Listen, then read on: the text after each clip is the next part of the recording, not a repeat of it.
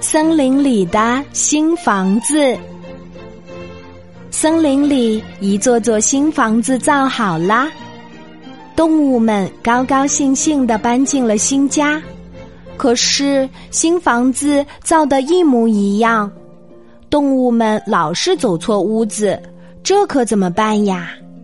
于是长颈鹿找来大家一起商量。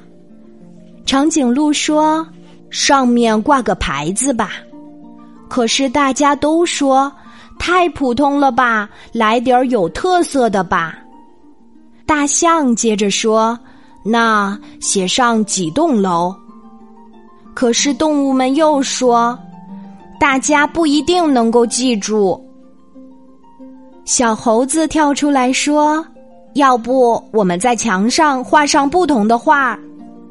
又有动物出来反对了，他们说：“要画的好，非常非常的难，我们可没有这个本事。”长颈鹿又说：“如果实在不行的话，就用猴子的建议吧。”老虎说：“要不把房子重新造。”造成一些奇形怪状、千姿百态的房子，大家都说那多麻烦呀。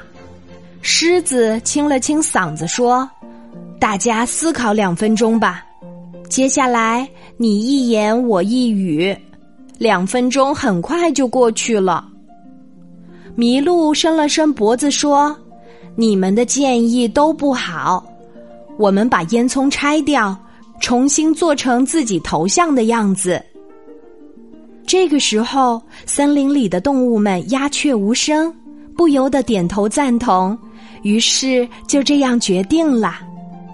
动物们把烟囱造好了，从此以后，大家就再也没有走错房子啦。